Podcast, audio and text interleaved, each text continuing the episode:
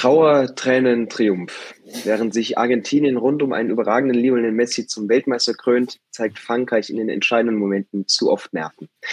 Was war das für ein Abschluss äh, für diese in vielerlei Hinsicht historische WM? Und mit Tobias Escher gehen wir heute ein letztes Mal in die Verlängerung. Grüß dich, äh, ja, und einen schönen Montagmorgen.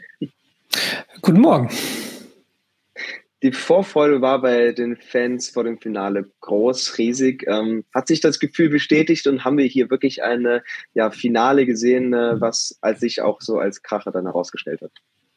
Auf jeden Fall, ja. Es war auf jeden Fall eins der spannendsten Finals, die wir seit vielen, vielen Jahren erlebt haben. Vielleicht sogar das spannendste seit damals 1966 Deutschland gegen England, legendäres Wembley-Tor.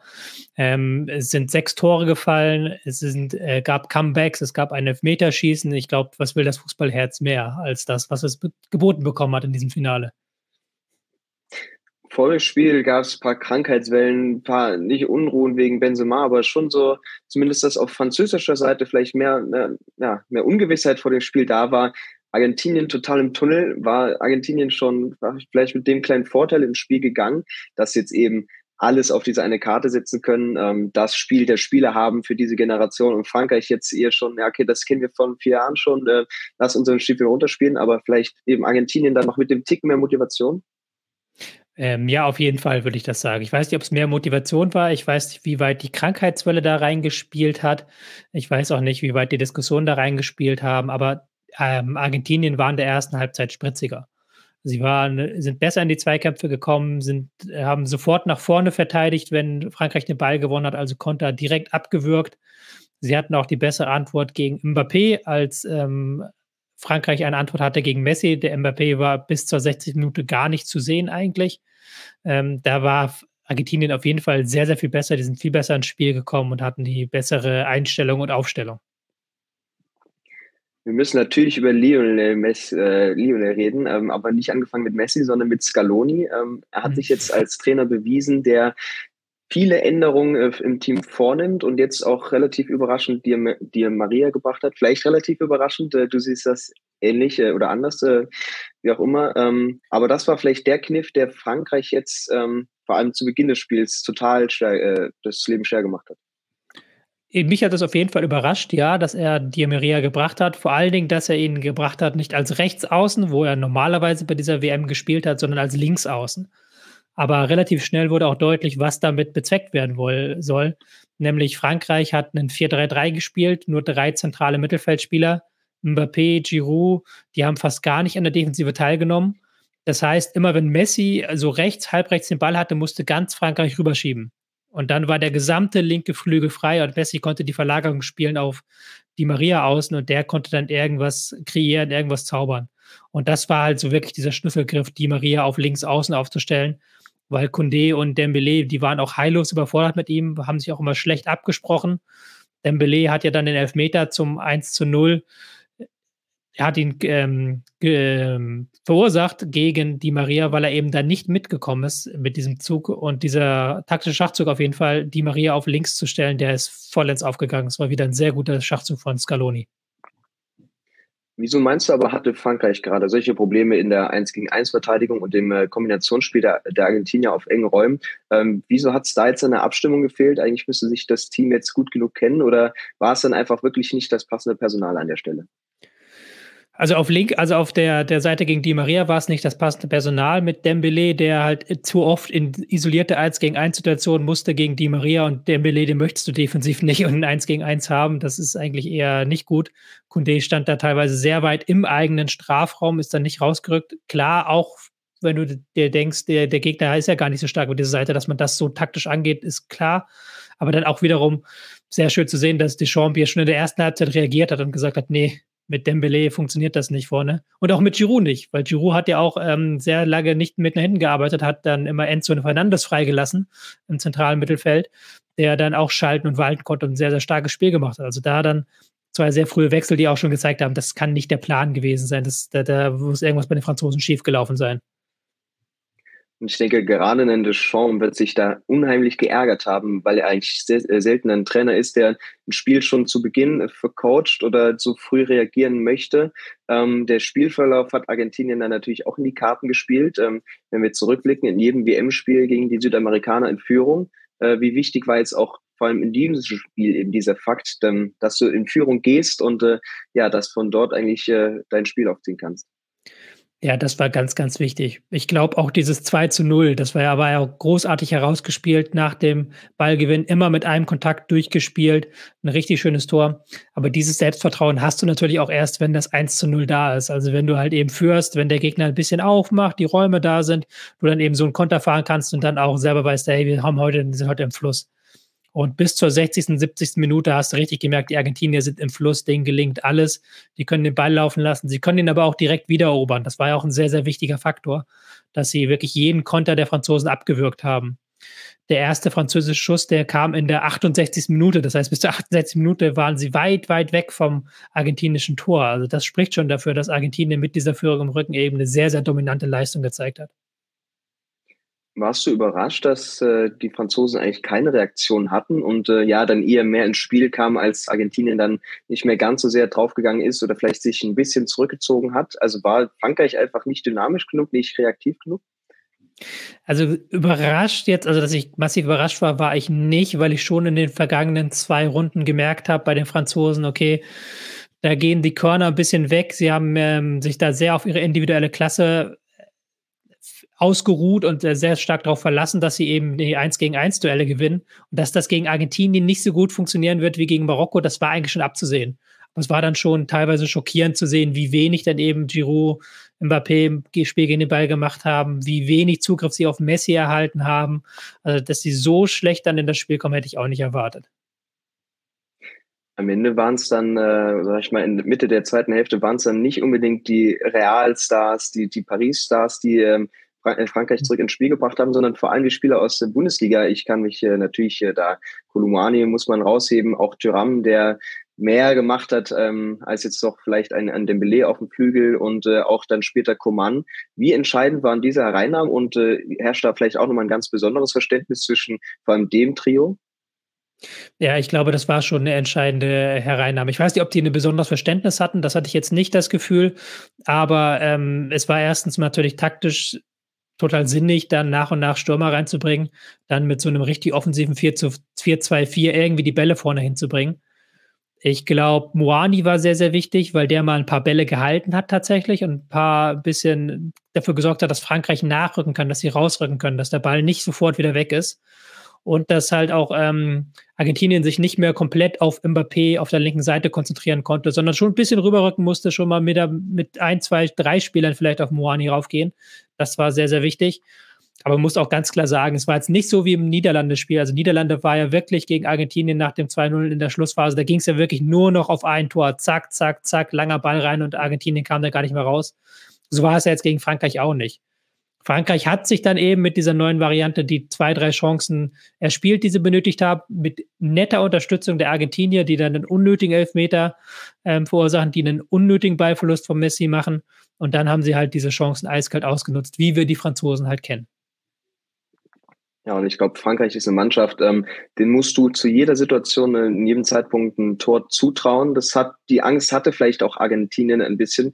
Trotzdem fand ich es weiter stark, auch ein Messi eben, wie er gegen den Ball mal mitgearbeitet hat. Natürlich dann eher tief der, der Ballverlust, aber eher nur, weil er sich in diese Position gebracht hat. Ähm, symbolisch einfach für den Auftritt Argentiniens gestern, die dann auch äh, ja, nach der regulären Spielzeit nicht viel verändert haben. Nee, deren, äh, das war die gleiche Ironie, so ein bisschen wie beim Niederlandespiel. Sie sind dann so ein bisschen geschwommen in der Schlussphase, dann war Abpfiff, Verlängerung und dann war wieder irgendwie auf Null gesetzt und man hatte das Gefühl, Argentinien hat jetzt wieder die Kontrolle erlangt. Und Frankreich, klar, die hatten immer noch Gefahr, die hatten immer noch Gefahr auch im Umschaltspiel. Sie hatten eben vorne ihre vier Stürmer, die alle sehr, sehr schnell sind. Aber ich fand schon, dass Argentinien über weite Strecken auch in der Verlängerung die besseren Chancen hatte und dann eben sich wieder mit diesem Elfmeter selbst in Bredouille gebracht haben und dann eben das 3-3 geschluckt haben. Und dann war es halt ein komplett verrücktes, wildes, offenes Spiel, wo beide Mannschaften irgendwie das Tor erzwingen wollten. Da war dann nicht mehr viel mit System und Taktik, da ging dann einfach ab die Luzi und irgendwie wollen wir es schaffen.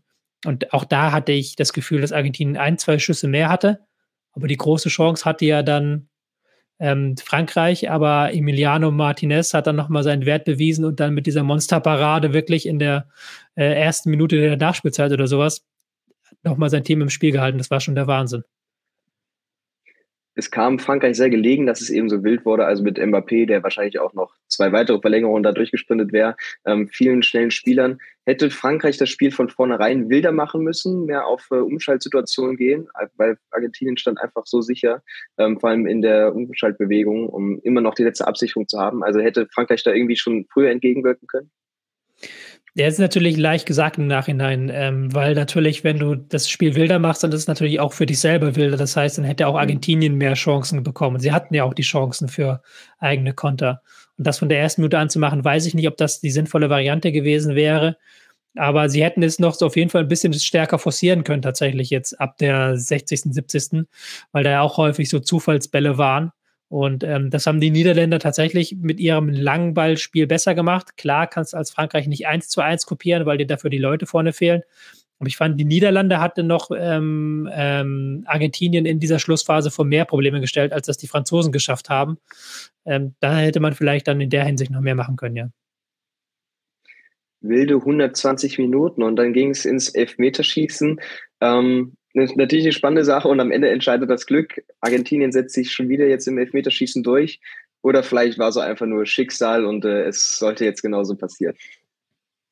Ja, ich bin jetzt kein Anhänger des Schicksals, aber man hatte schon so, ich hatte mir persönlich gedacht, wenn das Frankreich jetzt noch gewinnt, das wäre nicht unbedingt das verdienteste, der verdienteste mhm. Finalsieg gewesen. Vor allen Dingen, weil sie auch schon gegen Marokko nicht die Mega-Leistung gebracht haben, weil sie auch gegen England schon hätten rausfliegen müssen, äh, beziehungsweise können. Und jetzt hat halt Argentinien auch im Finale wieder die stärkere Leistung gemacht. Aber die Argentinier, das ist, das ist ja das, was auch ein bisschen beeindruckt bei diesem Turnier. Die haben so viele Rückschläge immer eingesteckt, haben jetzt ähm, zum dritten Mal eine Führung verspielt in diesem Turnier und sind dann aber trotzdem immer wieder gekommen. Nach der Niederlage gegen Saudi-Arabien sind sie in der Gruppenphase wiedergekommen. Nach dem 2 zu 2 gegen die Niederlande sind sie wiedergekommen und jetzt auch wieder nach diesem 2 zu 2 gegen Frankreich sind sie wiedergekommen und dann das 3, nach dem 3 zu 3 noch ein Nackenschlag und sie haben trotzdem alle Elfmeter verwandelt, cool geblieben. Also das ist schon beeindruckend ja, eben diese ja, Mentalität als Geheimrezept, aber eben auch die Variabilität. Man hat jetzt auch gemerkt, ähm, es haben jetzt die erfahrenen Schützen geschossen, kein äh, Enzo Fernandes mehr. Ähm, bei Frankreich war das ein, was anderes, also Chouameni beispielsweise mit sehr viel Verantwortung dann ähm, ja eben verschossen. Das vielleicht auch den Unterschied gemacht, dass einfach bei Argentinien die angetreten sind, die das schon ja wirklich 30, 40 Mal gemacht haben.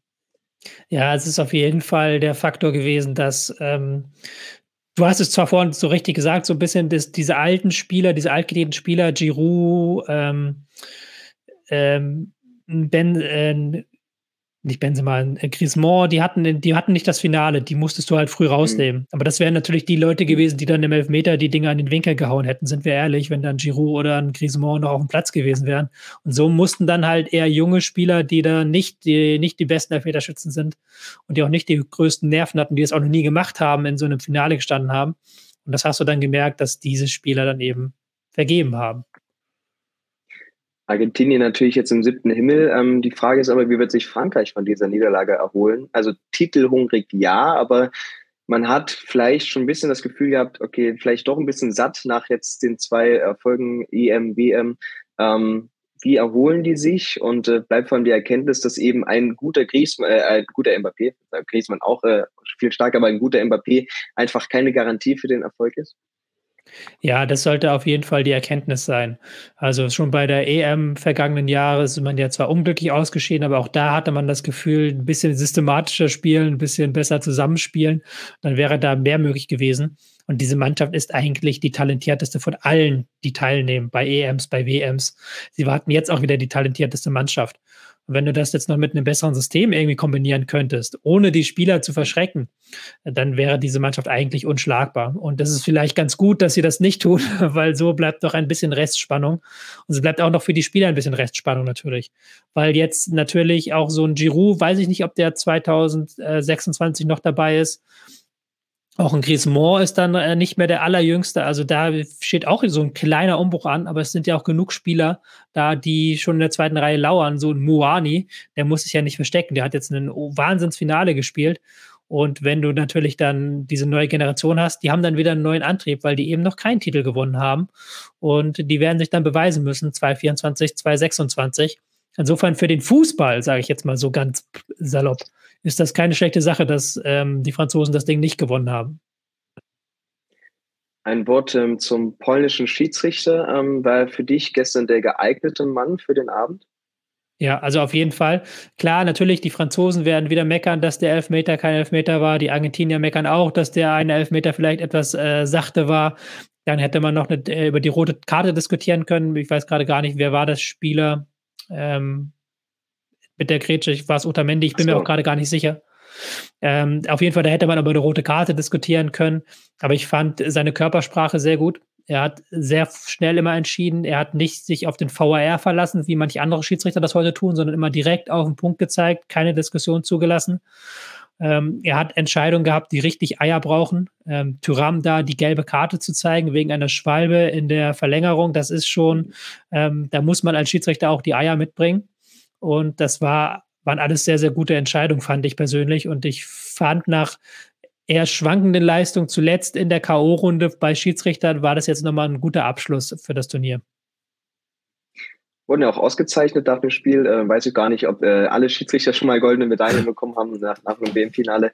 Ähm, die Show danach, das können andere gerne bewerten. Wir kommen mal kurz zu den Auszeichnungen. Äh, beste Torschütze Mbappé mit acht Toren. Ich glaube, da muss man gar nicht viel sagen. Äh, da muss Klose, musste vielleicht gestern schon ein bisschen zittern, aber spätestens dann bei der nächsten äh, WM um seinen Rekord.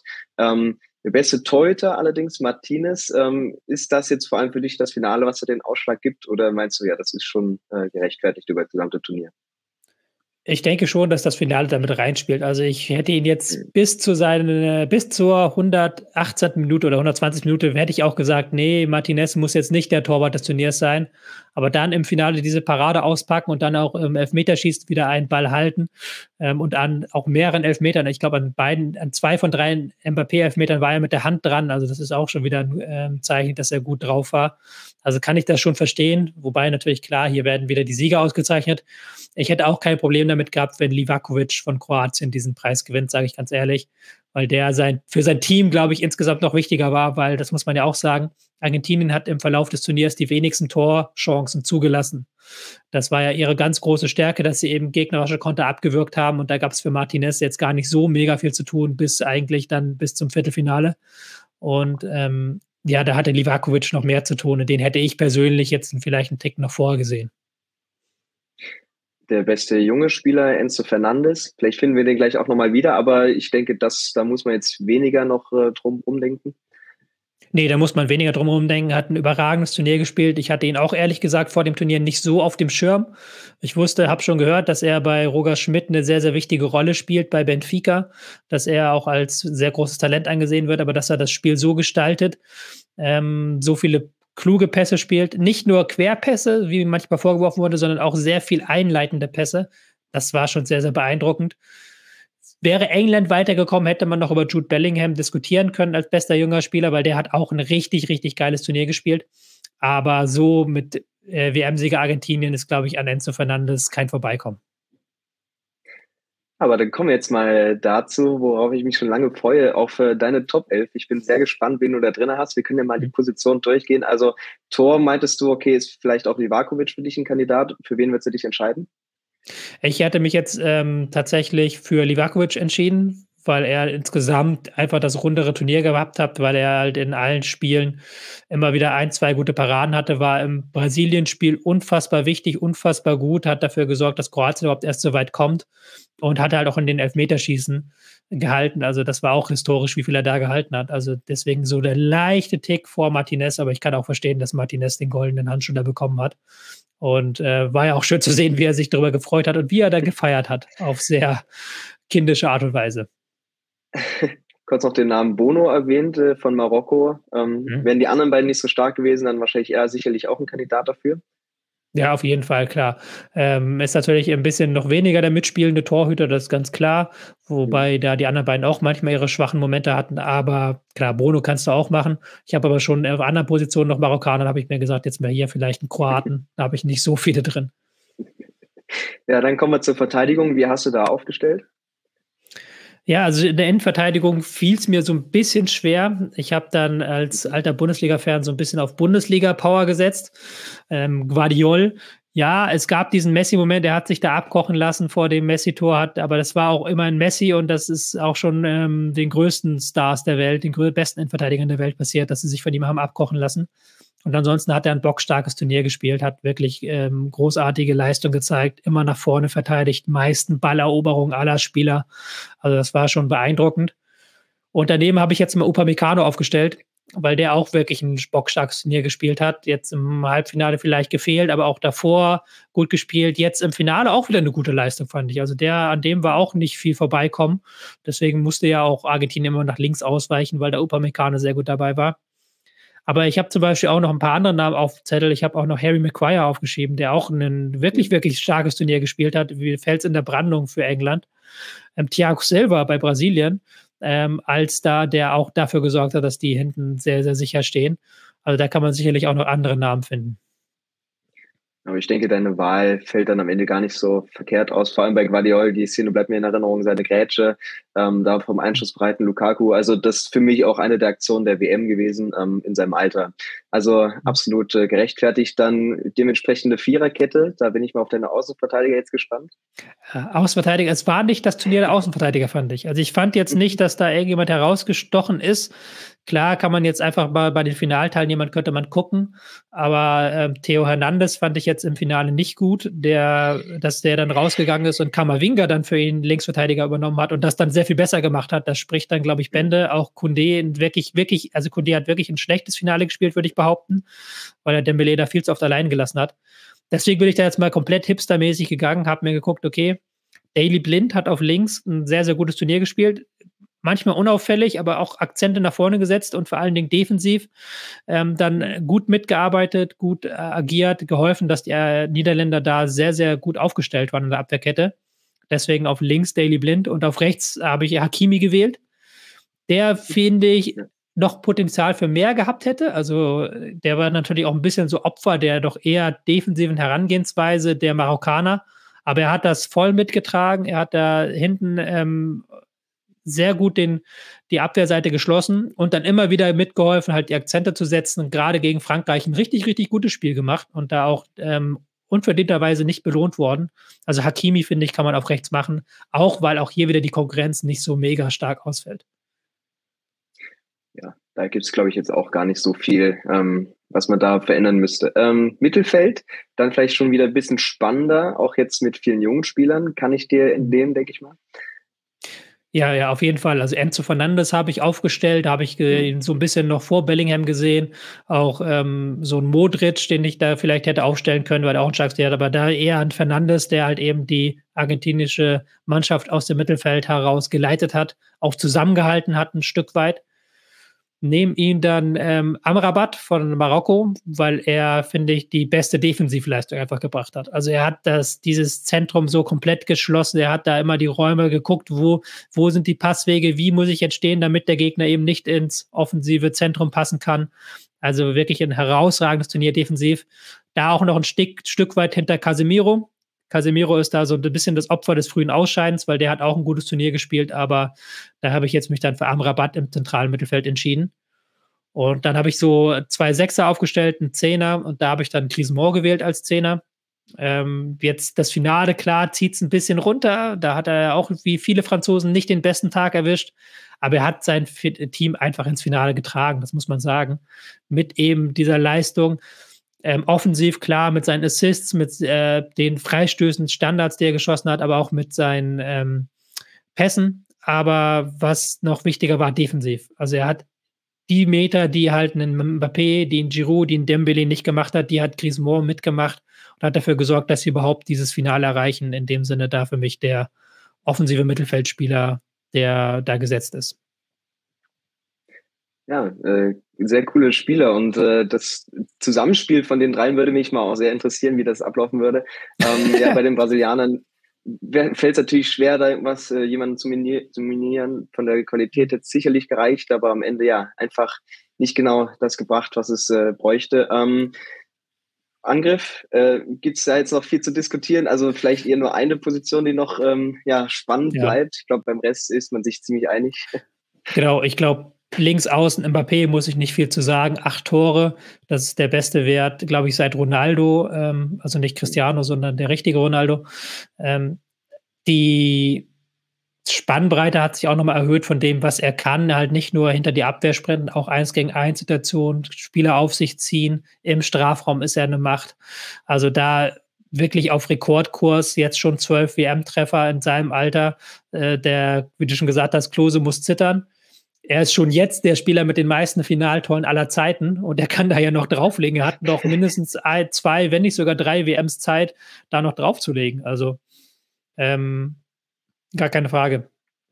Und hat dann auf der rechten Seite eben Messi, äh, weil er halt halb rechts spielt bei Argentinien. Ist klar jetzt kein richtiger Rechtsaußen, aber ist natürlich seine Seite, seine Welt. Und das ist sein Turnier gewesen. Er hat noch mal alles reingehauen, was noch in ihm steckt. Das ist natürlich nicht mehr ganz diese äh, 90-minütige Explosivität, wie es vielleicht 2014, 2010 möglich gewesen wäre. Aber immer wieder punktuell. Du kannst halt nie wissen, okay, kommt dann nicht gleich noch diese Messi-Aktion, kommt dann nicht gleich noch der geniale Pass, das Dribbling. Und er hat seine Mannschaft getragen, das hat man auch gemerkt nach dem Spiel, dass sie ihn dann eben auf ihren Schultern getragen haben. Hm.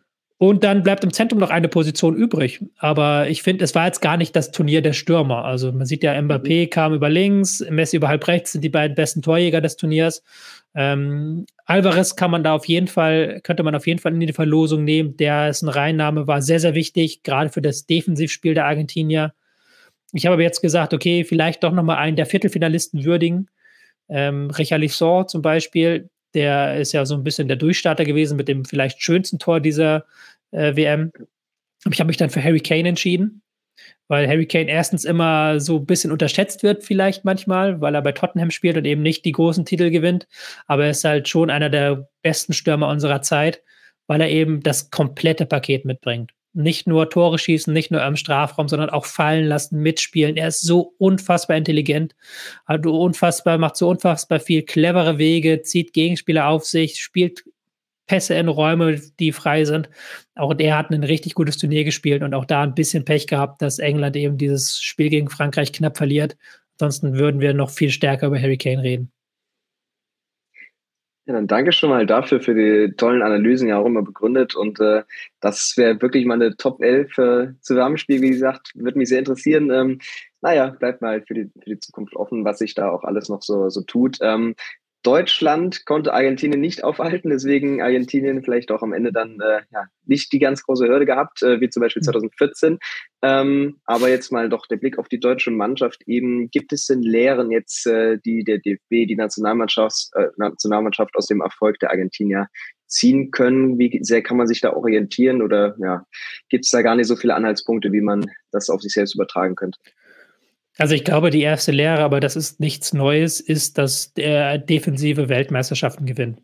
Das ist ja das, was wir auch schon seit Wochen sagen. Wenn du halt in einem Spiel mit einer schlechten Defensivleistung wie Deutschland gegen Japan, wenn das genügt, um rauszufliegen, musst du halt verhindern, dass du diese schlechte Defensivleistung hast. Und klar, Argentinien hat mehr Tore kassiert als die Weltmeister bei den letzten Turnieren, bei den vergangenen Turnieren. Aber sie haben ähm, diese Tore immer sehr, sehr spät kassiert und immer so ein bisschen aus, ähm, der Not des Gegners heraus. Sie konnten nicht gut ähm, verteidigen, wenn der Gegner halt richtig, richtig Rami, äh, Remi Demi und Rambazamba und nach vorne gespielt hat. Aber grundsätzlich waren sie immer dominant und hatten ein Geg gutes Gegenpressing, haben den Gegner weit vom eigenen Tor ferngehalten. Das ist die erste Lehre, aber das ist, glaube ich, auch allen bewusst. Interessanterweise, aber das ist das jetzt ein wirklich interessanter Punkt, weil das der erste Weltmeister ist seit vielen Jahren, vielleicht Deutschland 2014 noch so ein Stück weit, aber normalerweise sind Welt- und Europameister, die gehen mit einer festen ersten Elf ins Turnier, mit einem festen System, mit ganz klar so und so spielen wir. Das war auch Italien, äh, das Erfolgsrezept vergangenes Jahr. Aber Argentinien hatte das gar nicht so sehr. Argentinien hatte Messi, klar, darum hat sich das alles gruppiert und das macht auch sehr, sehr vieles einfacher. Aber Scaloni hat das gerade defensiv immer in jedem Spiel angepasst an den Gegner. Und das mhm. war ja doch mal sehr interessant, dass man auch mit dieser Herangehensweise einen Weltmeisterschaftstitel gewinnen kann. Und wenn man das halt eben nur gut genug macht, und Scaloni hat das gut genug gemacht, und das kann auch so ein Stück weit ein Weg sein für Deutschland beim nächsten EM, sagt, okay, aus einer stabilen Defensive heraus mit einem Schlüsselspieler, den man fokussiert, in dem Fall Messi, bei uns wäre es dann wahrscheinlich Musiala, ähm, baut man jedes Spiel ein System, das defensiv auf den Gegner ausgerichtet ist. Das ist, glaube ich, der Weg, den Argentinien jetzt hier gemacht hat. Vielleicht ein Weg, der für die deutsche Mannschaft zumindest sehr, sehr gut kopierbar wäre, weil wir eben diese ganzen einzelnen Zutaten auch äh, grundsätzlich bei uns haben. Aber nochmal, defensive Stabilität muss 2024 über alles gehen. Nur so kann man weiterkommen, als man es bei den letzten Turnieren geschafft hat. Ja, Deutschland äh, muss uns vielleicht äh, überraschen, muss was verändern. Darüber haben wir ja ähm, ausführlich schon gesprochen und wird sich, äh, denke ich mal, auch äh, einiges tun. Ähm, ja, und äh, jetzt äh, stehen wir am Ende hier. Am Ende sind es doch wieder so viele Geschichten, berührend, tragisch, aber auch ja verbindend bei so einer WM. Bei allem, was drumherum passiert ist, dürfen wir nie vergessen. Ähm, aber darf man auch auf dieses Turnier zurückblicken mit Wehmut, mit Nostalgie und äh, ja, wie das eben bei anderen Turnieren auch der Fall ist und war? Ich denke schon, ja. Also es ist natürlich gerade am Anfang der WM heiß diskutiert worden, wie darf man diese WM überhaupt verfolgen. Ähm, es hat sich dann als relativ normale WM entpuppt, wenn man das einfach verfolgt hat. Und das war ja auch immer klar eigentlich. Klar gab es dann immer Kritik an Katar, Winterzeitpunkt, da wird keine Stimmung aufkommen. Aber man muss ja auch ganz fair und ehrlich sagen, Katar ist ein ähm, hochentwickeltes Land, das äh, sehr gute Infrastruktur verfügt, das über massiv Geld verfügt. Also deswegen war klar, da wird halt eine tolle Metro hingesetzt, da wird halt tolle Stadien hingesetzt und da wird halt nichts hinterlassen und alles, was digital ist, funktioniert da sowieso. Das macht aber natürlich die Verwerfungen, die es vor dieser WM gab, nicht kleiner. Also es ist ja, war ja nie, dass man der ernsthafte Punkt, dass man sagt, Katar schafft das nicht, die WM auszurichten, sondern Katar hat halt, um diese ganzen Stadien bauen zu müssen, massiv ähm, Arbeiter ausgebeutet. Und das waren vor allen Dingen die armen Wanderarbeiter, die aus Staaten wie Nepal, wie Indien, wie Bangladesch gekommen sind, um eben dort für Hungerlöhne dann unter widrigsten Bedingungen diese Sachen zusammenzuschweißen. Und das ist, dieser Kritikpunkt wird bleiben. Und das wird auch immer ein Schatten über dieser WM bleiben. Aber das hat natürlich dann, muss man auch fairerweise sagen, mit dem Sport relativ wenig zu tun. Die Spieler haben trotzdem ihr Bestes gegeben, weil sie auch nichts für die Verhältnisse vor Ort können. Das muss man auch da immer ganz betonen. Und insofern, ja, es war ein gutes WM-Turnier, sportlich gutes, Atmosphäre war okay, war jetzt, finde ich, kein 2006, aber es war eine wirklich, wie was man hört aus Katar, okay Atmosphäre. Aber das Turnier hätte trotzdem nie nach Katar vergeben werden dürfen. Und jetzt muss halt der, die europäischen Verbände sich mal zusammentun und sich wirklich überlegen, ey, wie können wir verhindern, dass 2030 Saudi-Arabien droht, weil die drohen. Also die haben jetzt mit Katar das perfekte Beispiel bekommen, wie man halt so ein Turnier bekommen und dann auch ausrichten kann. Und die wollen die WM 2030 haben. Es war deine Bühne, deine Analyse. Ähm, gib uns deswegen noch vielleicht ein paar abschließende Worte mit auf den Weg, was ähm, dieses Turnier beschert hat und äh, was der Fußball vor allem eben mit dir in den letzten vier Wochen gemacht hat. Ja, das Turnier hat uns sehr viele Gewissensbisse ähm, beschert. Es hat uns sehr viel Diskussionen beschert. Es hat uns aber auch ähm, sehr viele fußballerische Momente beschert. Es hat uns einen, eine Geschichte um Lionel Messi beschert, der sich jetzt mit diesem Titel belohnt hat, der seine Karriere gekrönt hat. Eine schöne Geschichte. Auch abseits davon mit Marokko zum Beispiel, die sehr weit vorgestoßen sind, eine sehr schöne Geschichte es war sportlich eine schöne WM. Das muss man ähm, so ehrlich auch zugestehen. Es gab viele tolle Spiele, es gab ein tolles Finale. Wir hatten ähm, Niederlande gegen Argentinien, tolles Viertelfinale. Da gab es einige wirklich, wirklich sehenswerte Spiele, mehr als 2014, 2018. Die, der Zeitpunkt im Winter hat dafür gesorgt, dass die Spieler besser am Saft sind. Das muss man auch ganz ehrlich sagen. Ähm, und er hat in Argentinien ein Sommermärchen beschert, das es so in dieser Form noch nie gegeben hat. Insofern gibt es da versöhnliche Töne, aber trotzdem bin ich froh, wenn wir wieder ein Turnier haben in einem Land, was Menschenrechte mehr achtet, wo auch wirklich alle willkommen sind, wo ähm, man nicht fünf Verrenkungen machen muss, um das Turnier überhaupt genießen zu können. In dem Sinne ähm, freue ich mich auf 2026 und bin jetzt auch ganz froh, dass 2022 die WM in Katar zu Ende ist.